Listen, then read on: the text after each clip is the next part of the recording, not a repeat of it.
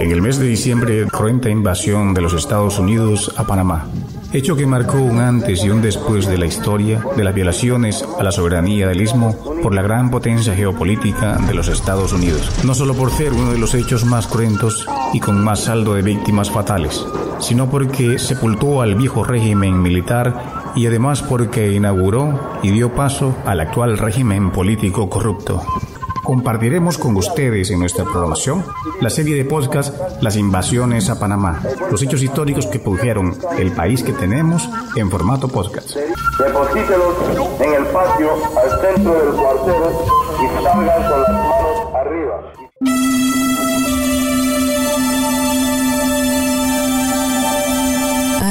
Noticias Radio. Información, educación, culturas. Sigue la programación de AEB Noticias Descarga nuestro app. Suma tu proyecto de audio o podcast a la programación de AEB Noticias Radio.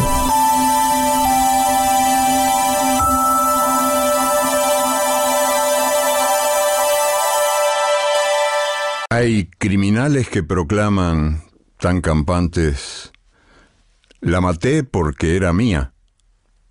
Así nomás, como si fuera cosa de sentido común y justo de toda justicia el derecho de propiedad privada que hace al hombre dueño de la mujer.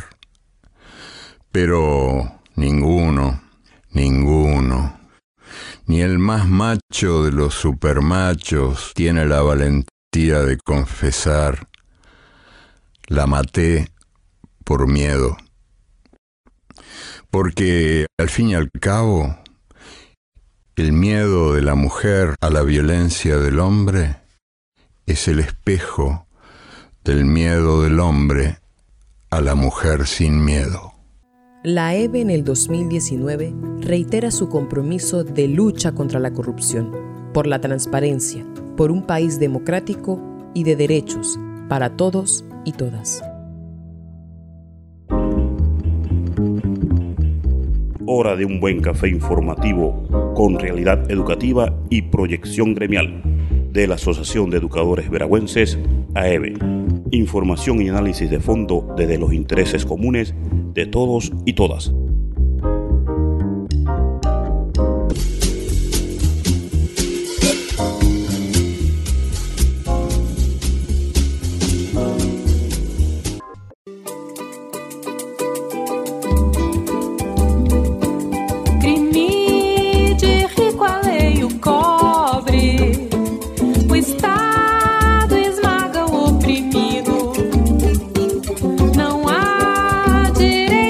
Tengan muy buenos días, queridos compañeros y compañeras docentes y radioescuchas de todo el territorio nacional.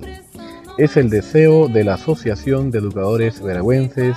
Les ofrecemos acostumbrada edición sabatina de la programación radial de la EVE. Educación laica y gratuita es el principio, luego criticar las bases del sistema educativo, adaptar los contenidos al contexto y territorio y no se quede solo en un papel puesto en el escritorio. Ser incluyente de la cosmovisión y el lenguaje porque la labor docente va más allá de dar clases, involucrar a la comunidad entera y el proceso de aprendizaje no es exclusivo de la escuela. Usos y costumbres, tradiciones, medio ambiente, dejar la competencia y apoyar la comunidad. Eso vuelve a las personas responsables de su gente. Si esto no incluye su reforma, entonces ¿qué quiere cambiar? Educación al servicio del poder o educación para el pueblo que la viene a defender. Si no hay consenso no se puede pretender que sea justo lo que desde arriba quieren imponer.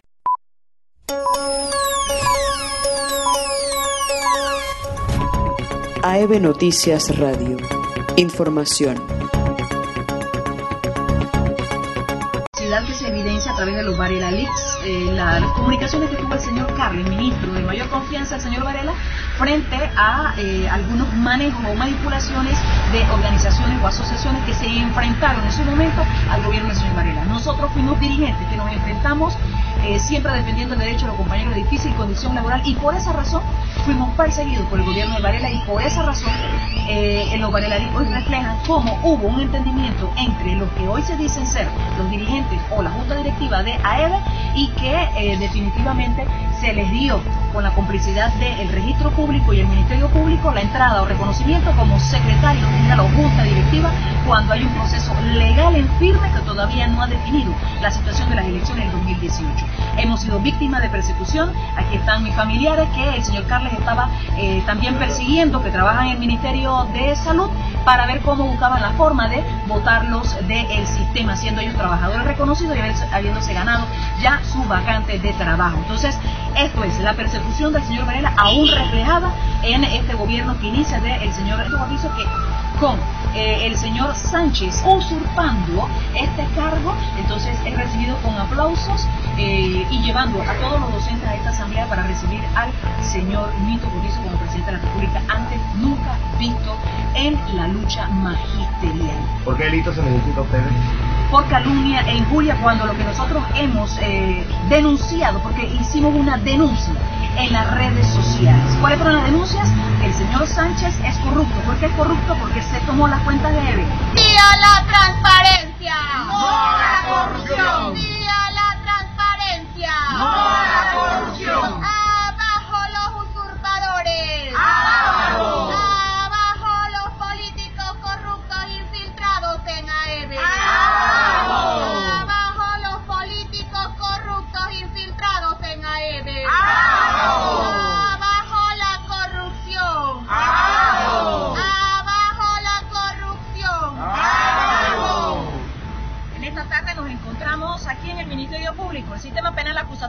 llamado a investigar a las personas que realmente cometan delito en este país. No es un delito el denunciar a quienes usurpan cargos, a quienes con el apoyo de partidos políticos en el poder se toman por la fuerza organizaciones y cuentas, ilegalidades que en el tiempo se demostrarán. Ese fue nuestro papel. Somos dirigentes magisteriales. Mi persona, Yadira Pino, el profesor Juan José de la Lastra, la compañera Fulvia y todos los que nos encuentran aquí. Hemos sido objeto de persecución por parte del gobierno del señor Varela.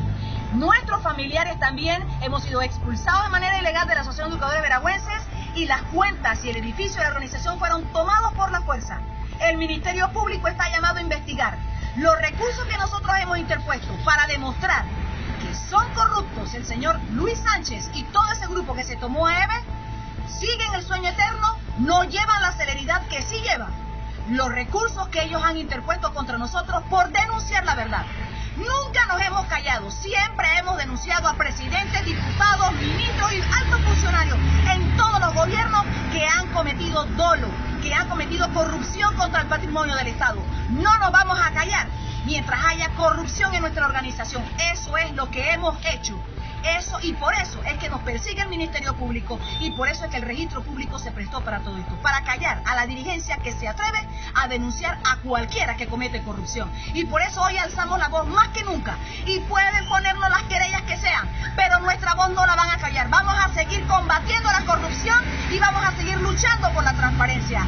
Sí a la transparencia. ¡No a la corrupción! Sí a la transparencia. ¡No a la corrupción! ¡No es justicia! Justicia selectiva. ¡No es justicia!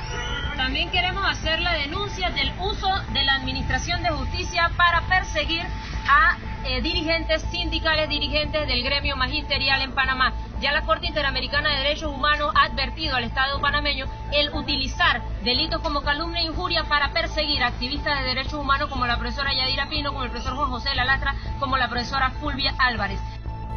Esta lucha no es de uno. Esta lucha es de todos. Esta lucha no es de uno. Esta lucha es de todos. Derecho que no se defiende. Derecho que se pierde. Derecho que no se defiende. Derecho que se pierde. Saludo a todos los compañeros del sistema educativo, más que nada la parte de inglés. El día de hoy, 13 de diciembre de 2019, estuvimos una reunión en las instalaciones del Ministerio de Educación en Cárdenas, solicitada por la parte de la Dirección General de Educación, en la cual el día de hoy solamente fuimos atendidos por dos abogados que nos hicieron el favor de tomarnos en cuenta en este día.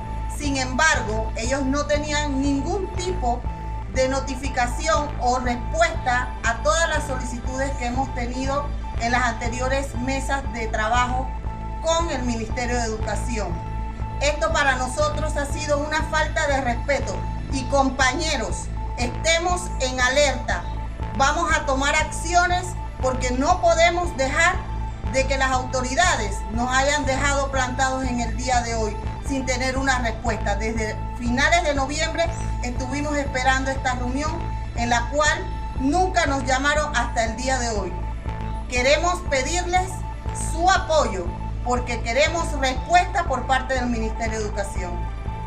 También cabe agregar que este tema del programa Panamá Bilingüe no representa un gasto para, para, el Ministerio de Educación, es decir, no requiere dinero. Este es un tema que se resuelve con la voluntad y con el ejercicio de las funciones de todas las autoridades del Ministerio de Educación. ¿Qué es lo que se pide y se pidió desde el primer día? Un informe de la administración pasada de cómo se había desarrollado el programa y un informe de esta administración de en qué estado se encuentra el programa Panamá Bilingüe. Por otra parte, se solicitó también la respuesta de un cuestionario referente a los decretos 446, 447 y a la ley 18, porque tienen muchos vacíos legales y muchas contradicciones entre estas normas. Eso no requiere dinero, requiere un estudio simplemente del cuerpo de asesoría legal, del cuerpo eh, del Ministerio de Educación, para que den una respuesta.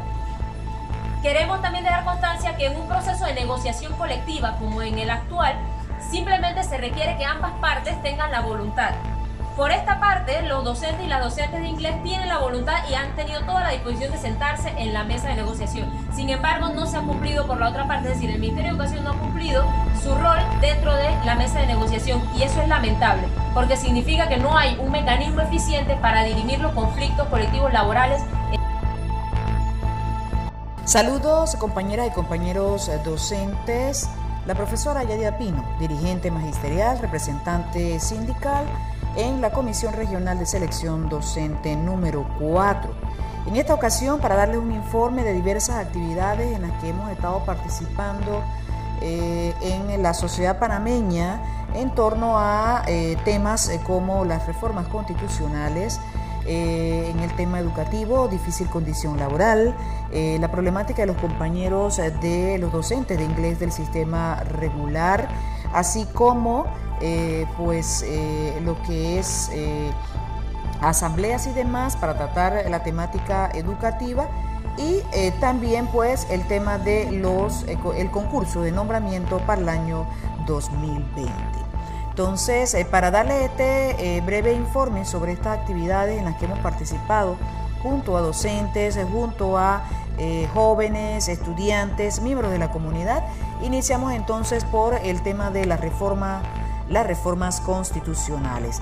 En este sentido, eh, participamos pues eh, en lo que fueron las acciones de finales de octubre, estuvimos allí el 29 de octubre junto a la juventud que estaba al frente de la eh, Asamblea Nacional que en ese entonces pues públicamente denunciamos la represión de la que era objeto la ciudadanía en, ese, en, esas, en esa situación, esa manifestación pacífica de la juventud eh, panameña. Posteriormente, pues, eh, las, eh, todo lo que fueron las manifestaciones del 30 y 31, estuvimos allí dándole seguimiento y también denunciando pues esta agresión de que fueron objeto los, la juventud panameña allí manifestándose la agresión de la que fueron objeto por parte de la Policía Nacional por el hecho de estar ejerciendo el derecho constitucional a manifestarse en todo lo que fue la Plaza 5 de Mayo y eh, las áreas aledañas, la cita costera y eh, lo que fue pues debajo del puente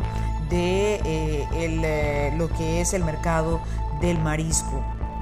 El 5 de noviembre estuvimos en reunión con el sector del agro en la provincia de Los Santos tratando este tema precisamente las reformas constitucionales y la necesidad de que realmente se construya una constitución que responda a las necesidades y a la realidad de la población panameña sin ningún tipo de distinción entre los eh, sectores que la componen.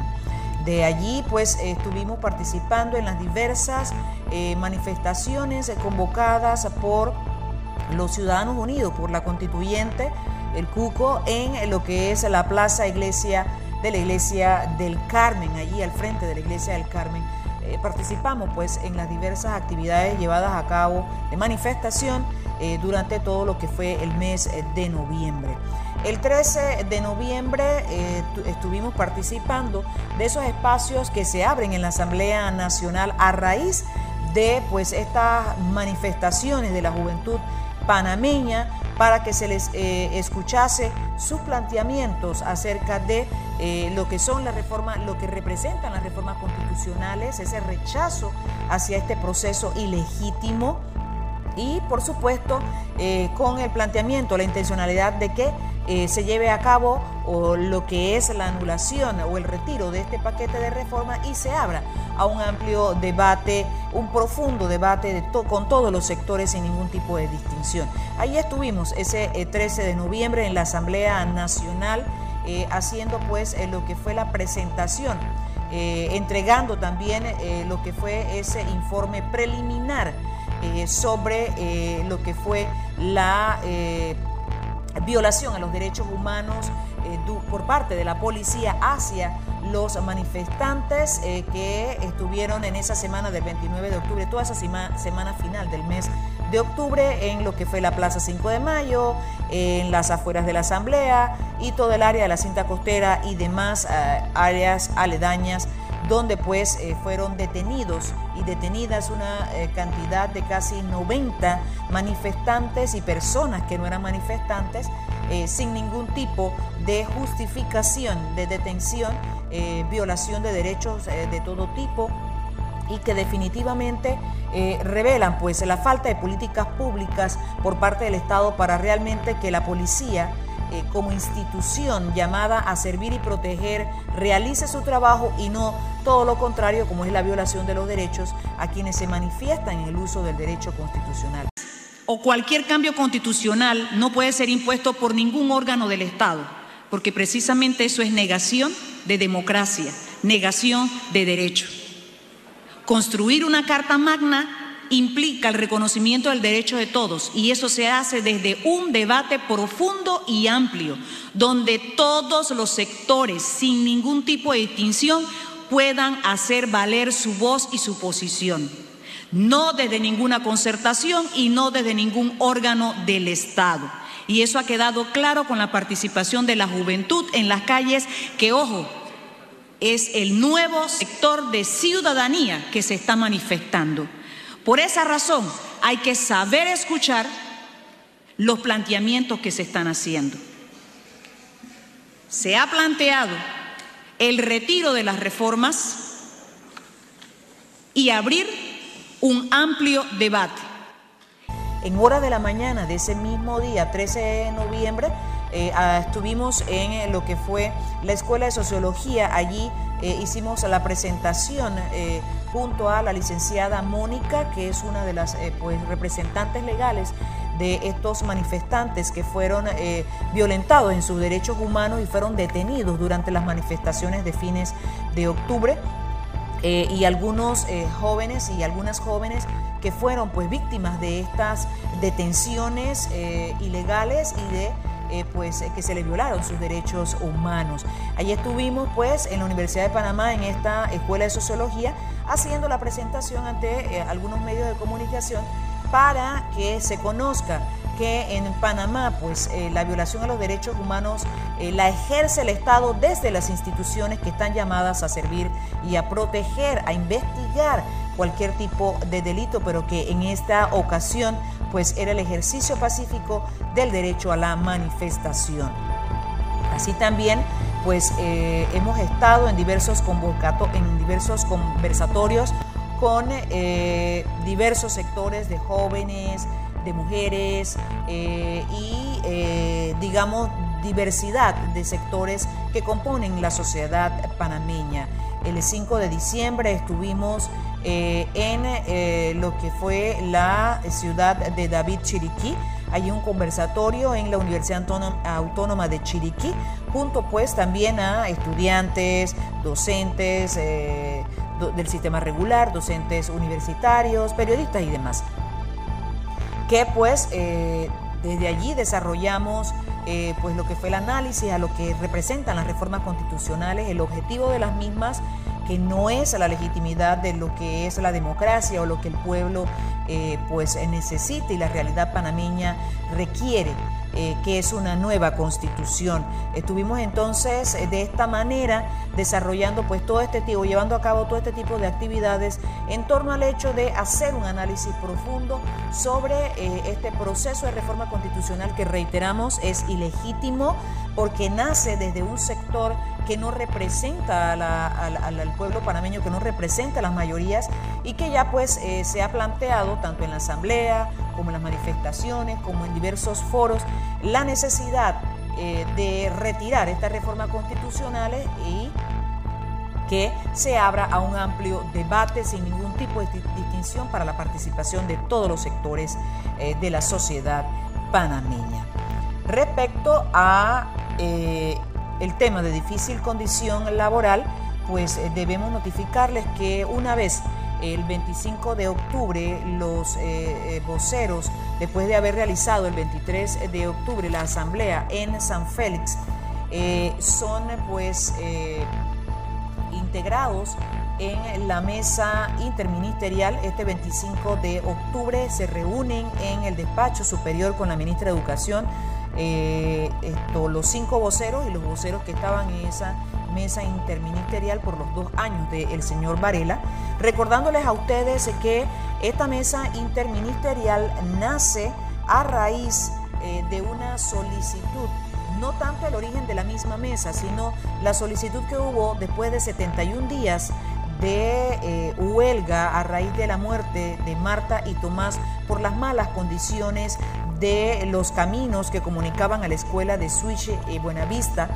Y eh, esta situación de 71 días de huelga eh, genera pues eh, las exigencias de que debía crearse un espacio donde estuviesen diversos ministerios y que este tema de difícil condición laboral en la comarca se pudiese extender al tratamiento de las demás áreas de difícil condición laboral en el país, pero con esta intervención de diversos ministerios para atender la diversidad de de ausencias de políticas públicas por parte de las instituciones del Estado en estas áreas más apartadas.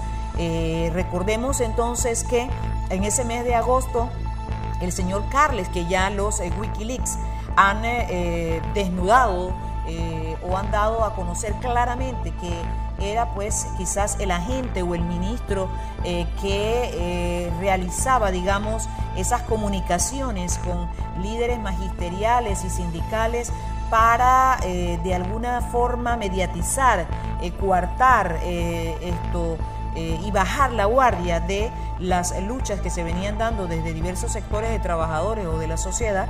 Entonces, este señor, junto pues a otros eh, digamos, representante del gobierno, entonces es eh, el artífice pues de eh, crear este grupo rompe huelga y de allí entonces se instala esa mesa interministerial en la ciudad de David, excluyendo a los voceros que inician esta huelga de 71 días a raíz de la muerte de Marta y Tomás. Entonces ese 25 de noviembre se presenta formalmente la la, documentación por parte de los voceros, eh, compañeros de Marta y Tomás, eh, se, entregan pues estos documentos formales solicitando lo que es eh, el integro formal, además de eso, también la participación de un equipo técnico para el desarrollo de esta temática que es amplia, que es profunda y que requiere de la participación de diversos especialistas para poder crear políticas públicas en vías de eh, reconocer y hacerle justicia laboral a los eh, derechos humanos también de todos aquellos que realizan eh, esta labor de la profesión docente en estas áreas más apartadas.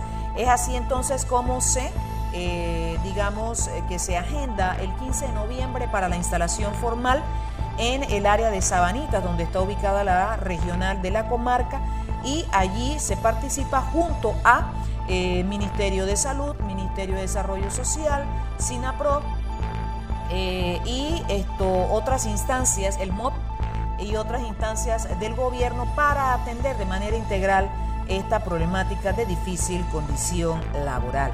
Allí se hacen eh, diversos planteamientos, la necesidad de eh, que se entregase por parte del gobierno actual un informe de lo que hizo o no hizo la mesa interministerial durante los dos años en que eh, se supone estuvo trabajando en la administración Varela Paredes.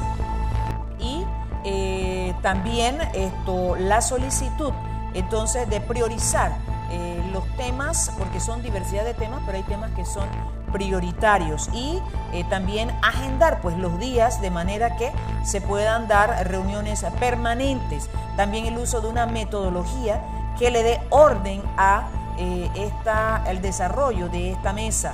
Es necesario que todo esto se cumpla para que de esa manera pueda eh, tenerse resultados eh, que con efectividad vayan haciendo justicia laboral tanto para los docentes como para la comunidad educativa que pues vive en estos lugares, en estas regiones. Así, eh, se plasma pues que eh, la siguiente reunión sería el 6 de diciembre, estuvimos allí también presentes como equipo eh, técnico de los voceros, tanto el 15 de noviembre como el 6 de diciembre. Y el 6 de diciembre tenemos que decir allí en nuestra participación que el manejo del señor Alegría en representación de la ministra porque estaba ausente en esta sesión, entonces fue un manejo realmente violento hacia eh, la mujer, en este caso mi persona, violentando eh, no solamente el derecho como mujer a participación, sino también violentando el derecho de la libertad sindical. Eh, ya había sido aprobado por la ministra de Educación la participación del equipo técnico y el señor Alegría pues quiso coartar, coartó pues en gran medida o limitó en gran medida la participación de mi persona como equipo técnico en la misma. Así también podemos eh, aprovechar para eh, darles a conocer a ustedes que en lugar de, iniciar con la entrega del informe de los dos años, pues se dilató demasiado eh, lo que fue la entrega del mismo y aparte de eso, también se dilató esta reunión centrada en la discusión una vez se exige eh, fechas de calendario sin haberse dado la las asambleas pedagógicas que ya se habían solicitado al director comarcal para el 25 de noviembre y que él se negó a que se diese ese 25 de noviembre, puesto que había una reunión ya planificada para el 6 de diciembre, era lógico que realizar esta asamblea pedagógica permitiría, en consenso con las bases, tener una propuesta que ya se podía presentar de manera formal. Recordarles que no es la primera vez que se ha planteado propuesta de calendario diferenciado para estas áreas de difícil condición, en particular la comarca, eh, que en el gobierno anterior fue rechazado por la eh, licenciada Gina Garcés, que fungió como viceministra y que en lugar de tomar la propuesta y analizarla, pues lo que hizo fue criticarla y negarla. Y por esa razón es que el día 6 eh, de diciembre, el viernes, allí en Sabanita, eh, con la participación del señor Alegría como director general, del señor Virgilio Sousa como asesor legal y eh, el encargado de la dirección comarcal en ese eh, momento, entonces se lleva esta discusión y dilatación de esta reunión porque hubo mucha presión para que de allí surgiese una fecha, cuando los voceros de manera responsable pues ya habían solicitado el permiso para esa asamblea pedagógica de manera que pudiese surgir de allí en consenso esa fecha posible de calendario Entonces es lo que podemos eh, dar como informe con respecto a este tema. Mientras haya, eh, eh, digamos, funcionarios del Ministerio de Educación o de otras instituciones del Estado que sigan actuando violentamente, que sigan esto, negando la libertad sindical, que sigan violentando los derechos humanos de quienes están en una mesa para encontrar soluciones a los problemas y que cuando eh, estas, estos planteamientos exigen mayor responsabilidad por parte del Estado como corresponde por constitución, entonces eh, definitivamente que no vamos a poder avanzar. Y por eso es que en este informe aprovechamos la oportunidad de darles a conocer el escenario que se vivió el 6 de diciembre, que fue un escenario pues distinto al del 15 de noviembre cuando se instala esta mesa. Hay una serie de aspectos que revisar eh, en, esa, en esa mesa interministerial que entonces no lo está haciendo eh, el Estado a través de los representantes de las diversas instituciones, pero entonces sí están ejerciendo eh, un poder de violentar los derechos humanos de quienes están exigiendo se les reconozca los mismos. Por esa razón entonces es importante que ustedes, compañeras y compañeros, lo conozcan, porque esto nos da a entender si realmente hay una intención por parte del Ministerio de Educación, que es el principal responsable, eh, como quien eh, tiene lo que es la, rectoría de la educación en Panamá, si realmente hay un interés por parte del gobierno a través de esta institución y sus funcionarios de solucionar pues la gran ausencia de políticas públicas, eh, de planes de riesgos en esta área que es tan propensa a fenómenos naturales eh, influencia del clima y también un área geográfica bastante accidentada que pues genera toda una serie de inseguridad o de riesgos eh, que ponen en peligro la vida de los estudiantes, de los docentes y el resto de los miembros de la comunidad educativa. Eso es lo que pudiéramos entonces eh, darles como informe sobre este tema de difícil condición laboral. En lo que respecta pues a los compañeros de inglés, eh, que elaboran en el sistema regular afectados por la imposición del programa Panamá Bilingüe que ha irrumpido en la regularidad de, la educación panameña, haciendo una reforma al plan de estudio en primaria, eh, dándole prioridad a el idioma, a la enseñanza del idioma inglés, con ese aumento exagerado de horas de inglés en detrimento del área académica eh, que los estudiantes del de el nivel primario deben recibir, así como pues eh, el tema del uso de literatura eh, que realmente no tiene nada que ver con el escenario o la realidad panameña, son escenarios de otras latitudes, de otros países que nada tienen que ver con nuestros niños, nuestras niñas, que no es lo que viven ellos diariamente, no es la realidad que les rodea. Así como lo que es la flexibilización laboral eh, de la profesión docente con contrataciones donde no se reconoce al que ejerce la profesión como docente, sino como instructores, pero aparte de eso, lesionando también los derechos de los docentes del área regular a espacios o vacantes eh, en áreas céntricas para poderse trasladar, que ya ellos pues elaboran en el sistema y requieren trasladarse por los años pues que ya llevan laborando en estas áreas más apartadas del país. Seguimos dándole seguimiento pues al desarrollo de las exigencias de estos compañeros que próximamente pues eh, van a estar reuniéndose en el Ministerio de Educación y eh, que se busca precisamente el análisis de este programa Panamá Bilingüe, lo que es la auditoría, la insistencia en la auditoría y la evaluación del mismo, puesto que tiene implicaciones que afectan el rendimiento de los estudiantes, eh, la parte de la academia y por supuesto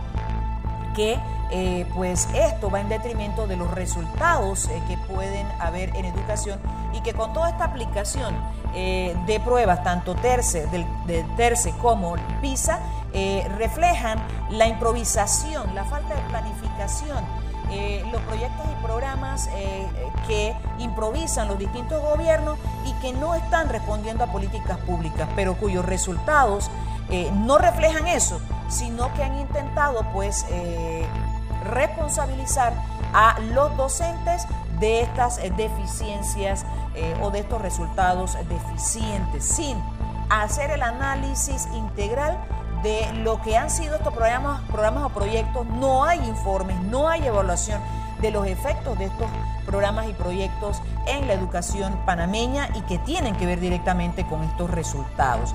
Entonces, eh, vamos a seguirle dando seguimiento y dándoles a conocer a ustedes una lucha que tiene que ver precisamente con la intención de seguir profundizando la desregulación en el sistema educativo para precarizar la educación y que quienes entonces eh, salgan de los centros educativos panameños sean un blanco fácil de contrataciones de mano de obra barata eh, y que esto pues no requieren una especialización ni requieren una educación eh, mucho de mayor calidad.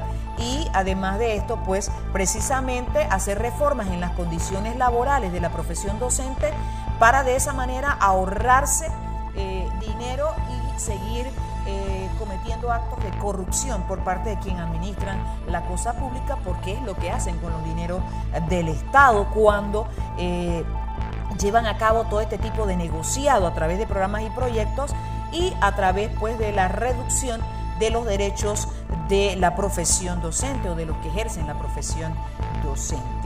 En eh, este sentido de hablar de toda esta problemática, tanto de las reformas constitucionales, las condiciones de difícil acceso, eh, el tema pues de los programas o proyectos que se están implementando, así como el tema de evaluación, eh, hemos estado participando en diversas asambleas desde el mes de octubre en Chiriquí, que fue donde iniciamos, luego en Herrera, eh, luego en Panamá Oeste, estuvimos en Darien y también en el área de Cocle con más de, ciento, eh, eh, más de 150 docentes, tratando pues toda esta problemática que nos va en detrimento de nuestras condiciones, pero también en detrimento de las condiciones y los derechos sociales y económicos de la población panameña. Así también eh, nos eh, vamos a referir a lo que es el concurso de nombramiento en estos momentos para el año 2020. Estamos en la etapa de depuración, es decir, la aplicación del decreto 1349, que es el que hace pues eh, la sumatoria de los diplomas que van acorde con la vacante que se ha aplicado. Y esto pues, eh, este proceso, este periodo o etapa de depuración finaliza el 11 de diciembre. De manera que en estos momentos sí puede estarse eh, viendo eh, los cambios de posiciones de la lista inicial cuando se estuvo pues aplicando a, a través del sistema Provel en las distintas vacantes. Así que este proceso, este periodo o etapa de depuración es hasta el 11 de diciembre. De ahí entonces atentos compañeras y compañeros porque del 12 al 16 de diciembre está iniciando el proceso de reclamo.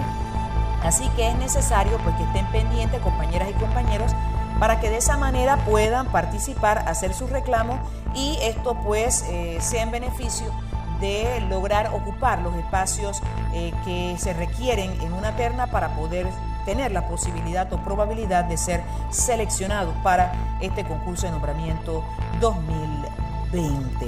Así que eh, en ese sentido seguiremos dándole pues, eh, recordándoles eh, estas diversas etapas para que estén pendientes, porque posterior a estos dos procesos entonces ya se empiezan a definir las ternas y una vez estén las ternas definidas, son enviadas a las comisiones regionales de selección para que se revisen eh, todos los participantes, por lo menos no solo los tres primeros, sino eh, el resto de la lista de los que eh, han tenido los mayores puntajes y de esa manera pues ser, digamos, avalar o no este proceso siempre, siempre asegurando la transparencia de los mismos y el ejercicio del justo derecho a los profesionales eh, de la educación que participan en este proceso.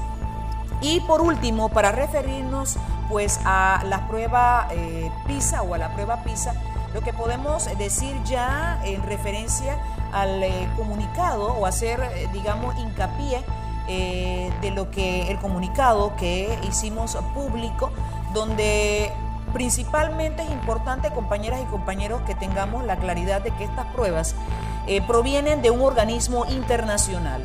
Y todos los organismos internacionales responden a un solo interés y objetivo, y es que los países más ricos y más desarrollados del mundo sigan eh, liderando todo lo que es eh, el mercado laboral, todo lo que es la economía, sigan siendo los ejes sigan acumulando riquezas en detrimento de los países en vías de desarrollo o subdesarrollados a través pues de la precarización de la educación de la población en estos países y los bajos salarios eh, a los que son, somos sometidos, pues quienes en algún momento ejercemos una profesión o llevamos a cabo un trabajo. Inicialmente por allí pero esto, entendiendo esto, teniendo esta claridad de que estos organismos no buscan más que seguirse asegurando la acumulación de riquezas eh, a través de nuestra pobreza o a través del hambre de nuestros pueblos, entonces eh, estos, eh, estas pruebas que son elaboradas por estos organismos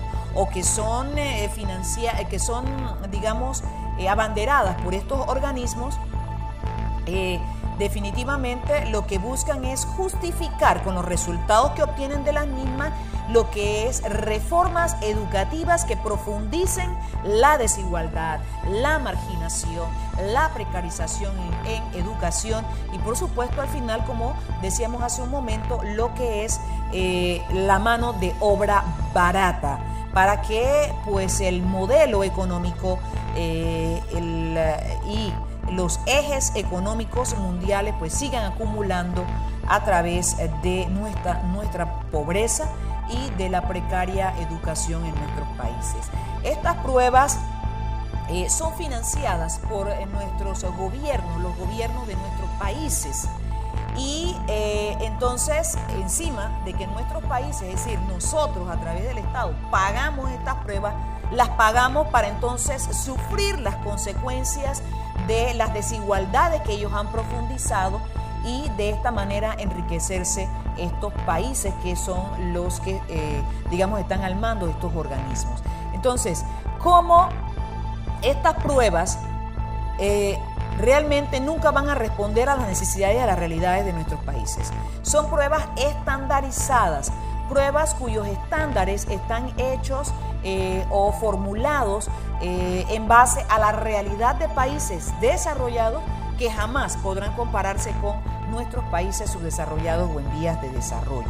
Además de esto, eh, la situación de que nuestros países en América Latina o países en vías de desarrollo, países subdesarrollados, no, no aplican políticas públicas. La total ausencia de políticas públicas en, los gobiernos de nuestros países es un abono a que precisamente se desregularice el sistema educativo, haya precarización de la educación y por supuesto, si no hay las condiciones para educarse, si no hay los recursos adecuados, todos eh, sabemos pues que eh, en particular este gobierno, para hablar de lo más reciente, reduce el presupuesto en educación.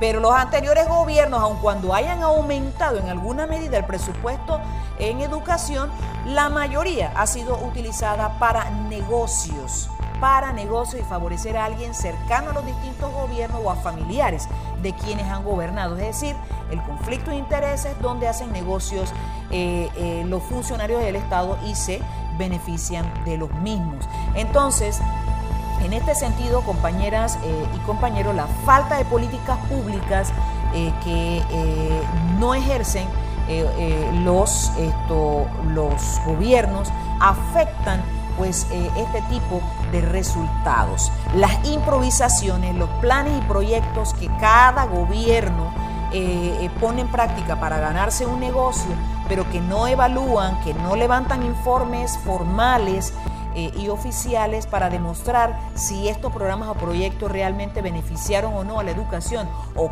qué habría que corregir de los mismos, eh, pues abonan a estos resultados. Fuera de eso, el tema de que funcionarios que son designados en estas carteras, como la cartera de educación, que es sumamente importante, no pasan por un proceso donde demuestren sus capacidades. Son puestos allí para llevar a cabo esta política de seguir profundizando la precarización en la educación. Sumado y que y que no eh, realmente no trabajan con la consulta, no trabajan con las propuestas de las de las bases docentes o de los docentes y de las comunidades educativas y que siguen imponiendo sus eh, planes o proyectos. Eh, y que ven en la dirigencia que hace las críticas y que se opone a estas improvisaciones y a la falta de políticas públicas como enemigos y por eso la persecución persecución de que somos objeto, mi persona y otros eh, dirigentes que nos acompañan a nivel regional y que siguen denunciando pues las improvisaciones e, y las imposiciones que se siguen dando en el sistema educativo panameño a través de los funcionarios del Ministerio de Educación y de otros funcionarios del eh, gobierno. Entonces está también el hecho de que eh, la falta de políticas públicas eh, también profundiza esa desigualdad social y económica. Las familias panameñas no tienen un ingreso familiar que le permita tener condiciones sociales y económicas eh, para que nuestros niños y nuestras niñas tengan condiciones de vida que le permitan de esa manera contribuir en su rendimiento educativo.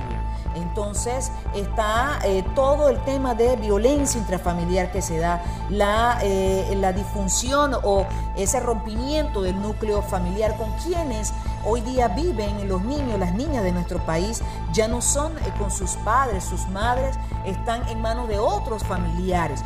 Todo esto, todo esto influye definitivamente en esos rendimientos que puedan tener nuestros estudiantes y por supuesto que en las deficiencias como resultado de unas pruebas que ni siquiera responden a la realidad panameña. Entonces, sumado a esto están las condiciones de educabilidad, es decir, todos esos centros educativos que no tienen las condiciones físicas, alimentación, presupuesto adecuado y a tiempo, y aparte de esto, que no hay las condiciones de salud, las condiciones de camino, las condiciones eh, esto, de, otras, eh, de otros servicios públicos que estén a la mano de inmediato y que sean de calidad para que esos niños, niños y la comunidad educativa puedan todas eh, de esta manera influir positivamente en ese rendimiento de las y los estudiantes panameñas, panameños.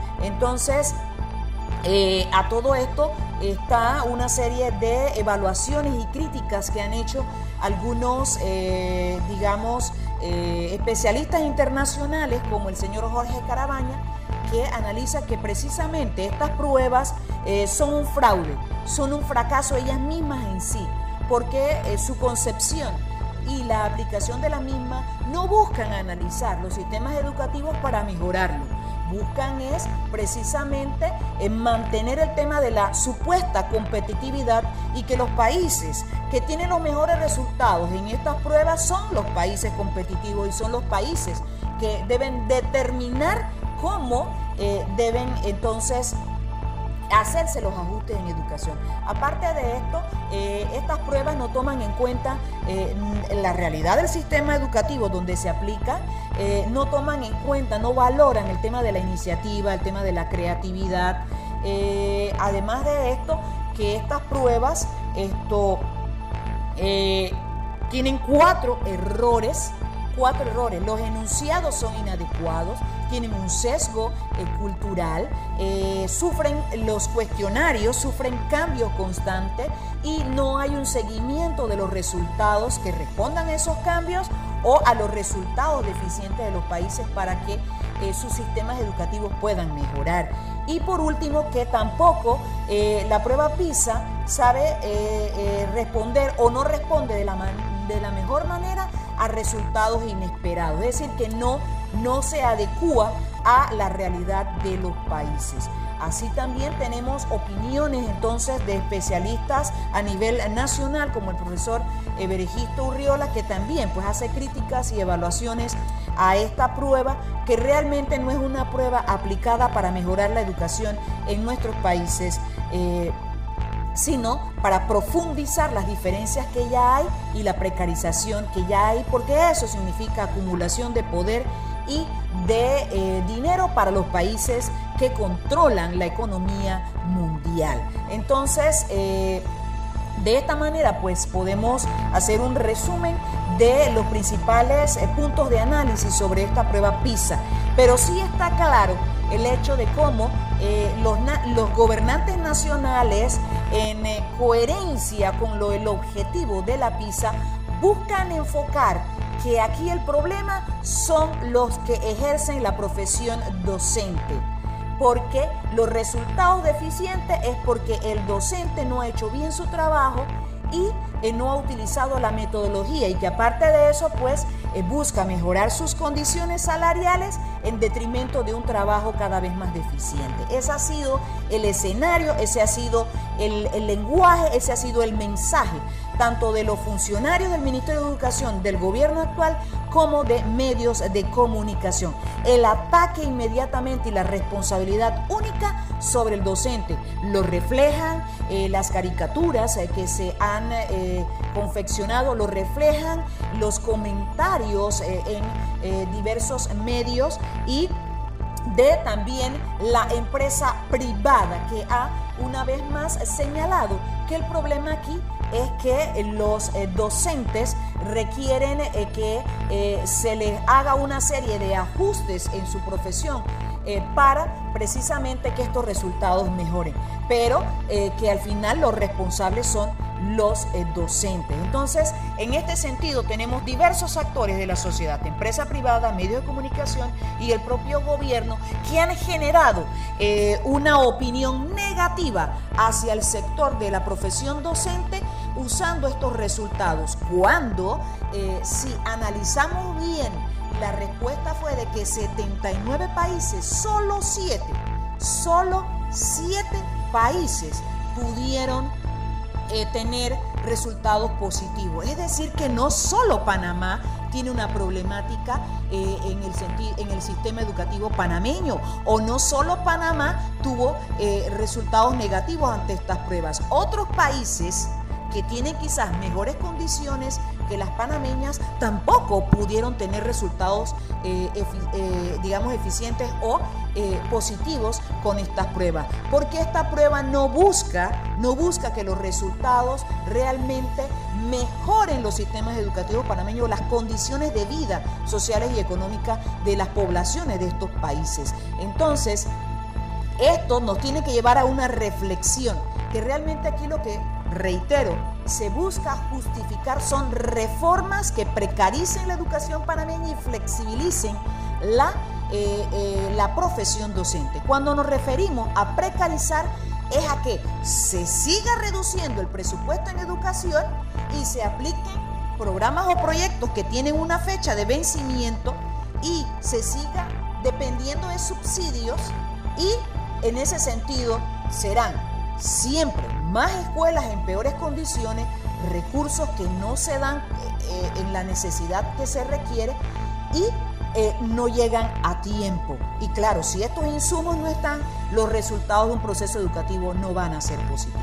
Entonces, esto es lo que están buscando con los resultados de esta prueba. Justificar reformas que profundicen más marginación, más precarización, más desigualdades, más diferencias y no haya una educación de calidad. Este es el objetivo con el, resultado de la prueba PISA que este, reiteramos no responde, no se hacen, no se confeccionan de acuerdo a las realidades de cada país. Incluso, y ya para terminar este informe, eh, el hecho, fíjense, países desarrollados, países eh, que son esto, que tienen una economía mucho eh, más avanzada que otros países en América Latina, como Finlandia, o sea, países que están eh, en otras latitudes y que han sido punteros o que han estado en primeros lugares en esta prueba PISA, ahora no lo están.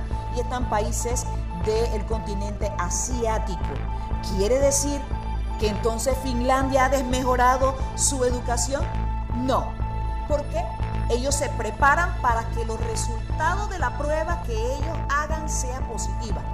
Pero fuera de eso, son sistemas educativos que tienen condiciones económicas que se ven reflejado en su sistema educativo con escuelas en buenas condiciones, con presupuestos adecuados y con condiciones laborales adecuadas para que los docentes puedan tener un rendimiento que al final todo abone a una educación de calidad. Entonces el hecho de que Finlandia ya no ocupe los primeros lugares no quiere decir que su sistema educativo ahora es deficiente o que ha desmejorado. No. Aquí lo único que busca esta prueba PISA es eh, que se fundamenta en el tema de la competitividad, pero la competitividad de acuerdo a los que dominan el mercado eh, eh, o el modelo económico que impera en estos momentos a nivel internacional o en todo el mundo, es precisamente que los que sí tengan resultados positivos sigan estando en los primeros lugares y sigan dominando la economía en detrimento del resto de la humanidad que también tiene derecho a una educación de calidad. Entonces, de esta manera nos despedimos con estas reflexiones, críticas y análisis respecto pues a todos estos eh, temas que tienen que ver al final con el hecho de que todos tenemos que unir nuestros esfuerzos. Todos, compañeras, compañeros, docentes, sobre todo nosotros tenemos la gran responsabilidad de llegar a nuestros niños, niñas, a los padres y madres de familia, sobre la necesidad de destituir todas estas, eh, todos estos, eh, digamos, todas estas eh, intenciones negativas, todas estas formas de actuar de los distintos gobiernos en detrimento de la educación panameña, destituirla, es decir, desarraigarlas, eliminarlas y crear un ambiente adecuado donde hayan políticas públicas, donde hayan condiciones sociales y económicas y de ingreso familiar adecuado para todas las familias panameñas y todo esto también sumado a condiciones laborales adecuadas para el docente panameño que redunde todo en beneficio de una educación de calidad. Eso solamente es posible con una nueva constitución un amplio y profundo debate sobre lo que necesita nuestro país como constitución, que es la que debe recoger los principios para que se reconozcan los derechos humanos, los derechos comunes de todas y todos sin ningún tipo de distinción, para que haya entonces una educación de calidad, respeto a los derechos humanos y los derechos comunes de todas y todos, y tengamos una sociedad que realmente pueda ser, eh, tener una condición y una calidad de vida justa, digna. Eso solo es posible si construimos una nueva constitución con la participación de todas y todos sin ningún tipo de diferenciación. Quien no se atreve a luchar no merece educar. Derecho que no se defiende es un derecho que se pierde.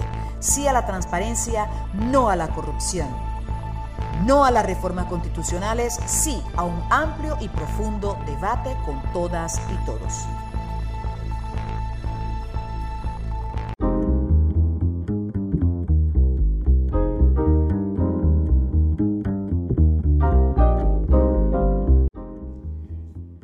Gracias por la oportunidad que se nos brinda en esta ocasión de poder dirigirnos a cada uno de sus hogares con este su programa de análisis del entorno eh, político educativo y por supuesto también social.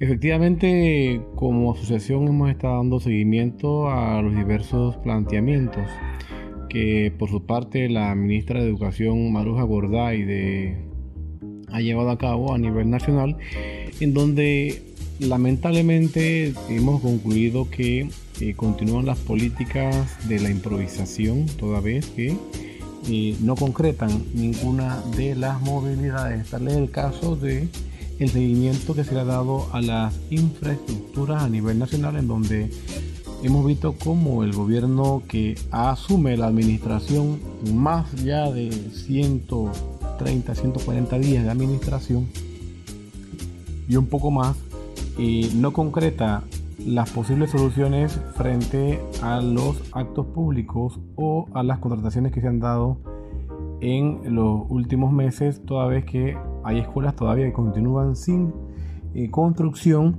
Y por otra parte permanecen todavía las llamadas escuelas ranchos, más que todo en las áreas comarcales, áreas marginadas y por supuesto áreas de eh, justamente extracto social eh, de población muy humilde y vulnerable. En ese sentido también es importante hablarles un poco respecto a las pruebas eh, PISA, pruebas que hoy día ya la población en conocimiento pleno de que no mide realmente ni el desarrollo humano ni por supuesto mide el alcance de los fines de la educación panameña. En ese sentido, eh, el mensaje alto y claro al gobierno de que no busque eh, diferentes movilidades para propiciar posibles reformas a la ley orgánica de educación o a decretos y normativas que son muy importantes y son de carácter muy delicado dentro del sistema educativo. Cada paso que se da en el sistema debe ser plenamente establecido a través de investigación científica y técnica, a través de evaluaciones integrales y por supuesto a través de una discusión amplia, lo que conlleva pues la participación de todos los sectores del país. En ese sentido, eh, la prueba PISA carece de toda posibilidad de ayudar a poder visualizar las, posibles soluciones a los problemas en materia educativa. Sin embargo, ya estamos conscientes que cualquier cambio al final, a pesar de que es señalado directamente el Estado y quien lo administra como los responsables directos, tendremos que ser la población, los profesionales de este país y específicamente el docente de este país el que trate de impulsar mejorar al sistema ya que no hay voluntad por parte de quien administra la cosa pública cada cinco años.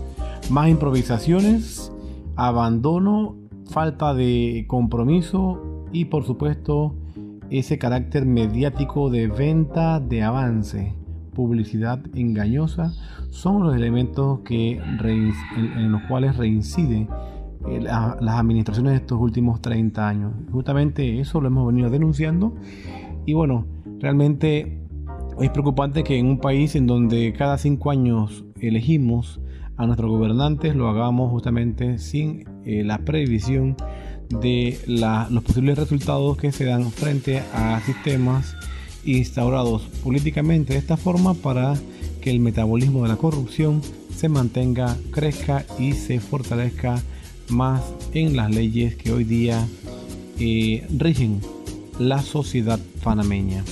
En ese sentido también es importante recordar que hemos estado a nivel nacional compartiendo escenarios de discusión sobre eh, lo que a nuestro juicio es eh, muy importante y es la única forma de encaminarnos en un camino de grandes cambios sociales. Nos referimos a lo que debe ser una constituyente para una nueva vida panameña, para un futuro mejor para nuestro país, ya que las reformas que se pretenden impulsar por el Ejecutivo y el Legislativo simplemente lo que buscan es blindar aún más la corrupción, es decir, poder meter sus manos en los fondos públicos y hacerse millonarios.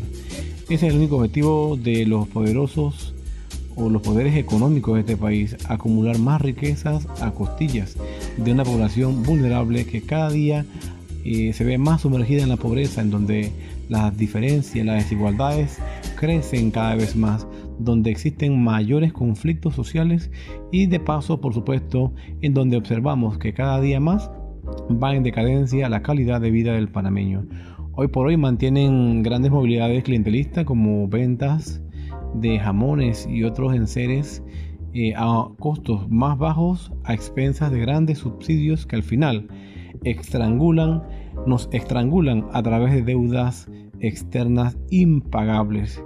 Panamá es un país que tiene una producción interna estable y muy fructífera, lo que en un sentido lógico de cualquier conocedor de eh, la cosa económica, de la contabilidad y los números fríos, sabe que nuestro país no tiene por qué estar endeudado en el nivel en que está.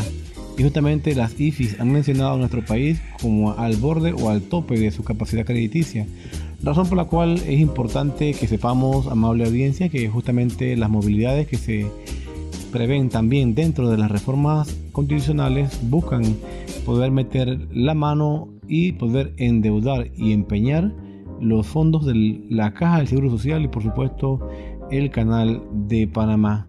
Realmente es preocupante que frente a, esta, a este panorama en donde observamos cómo en menos de un año vimos eh, aumentada la deuda pública y vimos cómo se hicieron los recortes en materia educativa y en materia de salud, eh, es, es, producto justamente del ajuste que se hace para preparar un escenario para poder seguir entonces haciendo grandes negociados a costilla, a expensas del trabajador y el más humilde de este país.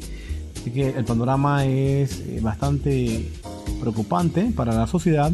Y bueno, volviendo al tema educativo, justamente observamos cómo se han mantenido programas que han significado grandes espacios de negociaciones como Panamá Bilingüe, tan denunciado, en donde hace más de prácticamente dos años se solicitó a través de nota formal una auditoría, un informe económico sobre los programas y proyectos que ha llevado al Ministerio de Educación, sin embargo, tanto la administración pasada del expresidente Varela como esta administración del presidente Cortizo hacen caso omiso a la solicitud y al final los números o las cifras no son conocidas. Es lamentable que son dineros de la población y que al final no se estén utilizando adecuadamente, por el contrario se utilizan es para los sobrecostos y otras movilidades que al final, reiteramos, lesionan justamente la posibilidad de tener días mejor para nuestro país. Por eso que es importante que analicemos y sepamos que al final, solamente con una constitución nueva, una constituyente del pueblo, soberana, es la única forma para poder entonces establecer controles a quienes no administran y también sanciones y que no evadan la justicia de este país. Así que bueno, es parte del informe que tenemos ya prácticamente al cierre del periodo escolar en donde los fracasos escolares son temas que vamos a estar discutiendo en próximos programas, ya que estos aumentan cada año más justamente porque las condiciones de educabilidad, que son indicadores muy importantes, no son vistos de manera integral. También, por supuesto, los indicadores sociales, es decir, el propio desarrollo de convivencia social, el entorno del estudiante es un indicador que hay que tener en consideración frente eh, a el avance o retroceso que se ha dado en nuestro sistema educativo. Realmente un panorama muy eh, deplorable en las condiciones de las escuelas, eh, aún más impactadas por el tiempo y el uso masivo de los estudiantes, lo cual es normal. Sin embargo, siguen dándose en algunos planteles el hacinamiento escolar, en donde evidentemente la labor pedagógica se ve limitada y los resultados así lo van a reflejar en los fracasos escolares para este cierre de año lectivo 2019. Así que bueno, es parte del informe que queríamos compartir con todos ustedes, amables escuchas, que le dan seguimiento justamente a nuestro programa de radio en todas sus versiones y en todos los canales alternativos en los cuales compartimos y mantenemos informados a cada uno. Se despide de usted, su amigo y servidor Juan José de la Lastra.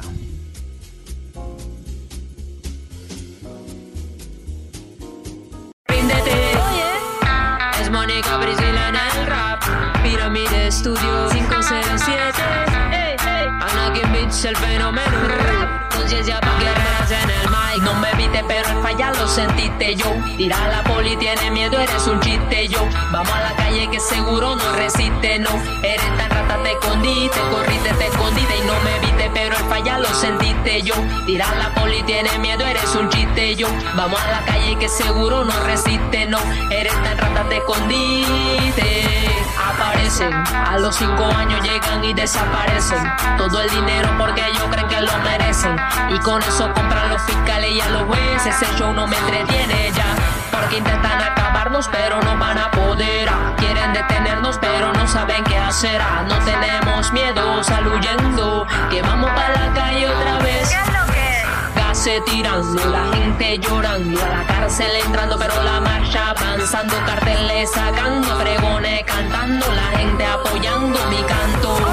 Corrupto que me escucha, mira este pueblo está que lucha, ya de fuerza tiene mucha, ya empezó la revolución. La revolución. Saca tu pañuelo blanco, ríndete, no me viste, pero el falla lo sentiste yo. Tirar la poli tiene miedo, eres un chiste yo. Vamos a la calle que seguro no resiste, no. Eres tan rata, te escondiste, corriste, te escondiste y no me viste, pero el falla lo sentiste yo. Tirar la poli tiene miedo, eres un chiste yo. Vamos a la calle que seguro no resiste, no. Eres tan rata, te escondiste. Porque intentan acabarme pero no van a poder Quieren detenerme pero no saben qué hacer Quítame la tinta con el dedo escribiré Callada no me quedaré porque intentan acabarnos pero no van a poder. Quieren detenernos pero no saben qué hacer. No tenemos miedo, saluyendo Que vamos para la calle otra vez. Corrupto que me escucha, mira este pueblo está que lucha. Ya de fuerza tiene mucha y empezó la revolución. Saca tu pañuelo blanco, ríndete. Ey, ¿qué sopa? Esto es plena panameña. No me viste, pero el falla lo sentiste yo. Tirar la poli tiene miedo, eres un chiste yo. Vamos a la calle que seguro no resiste, no. Eres tan rata, te escondiste. Este es pa' que la bailen y creen conciencia. Métele mente, fren, paciencia. Que no es velocidad, es resistencia. Que no es velocidad, es resistencia.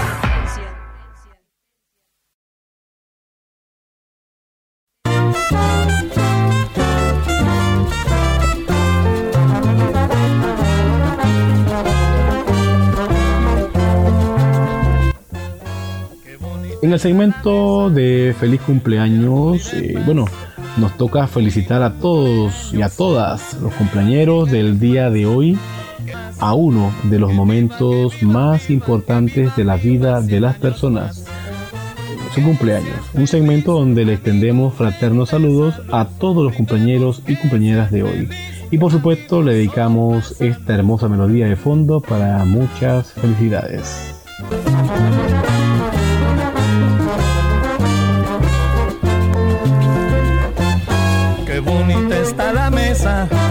Llena de amor y de paz. Qué bonito cumpleaños, viva 100 años más. Que viva, que viva, viva, que viva, viva 100 años más.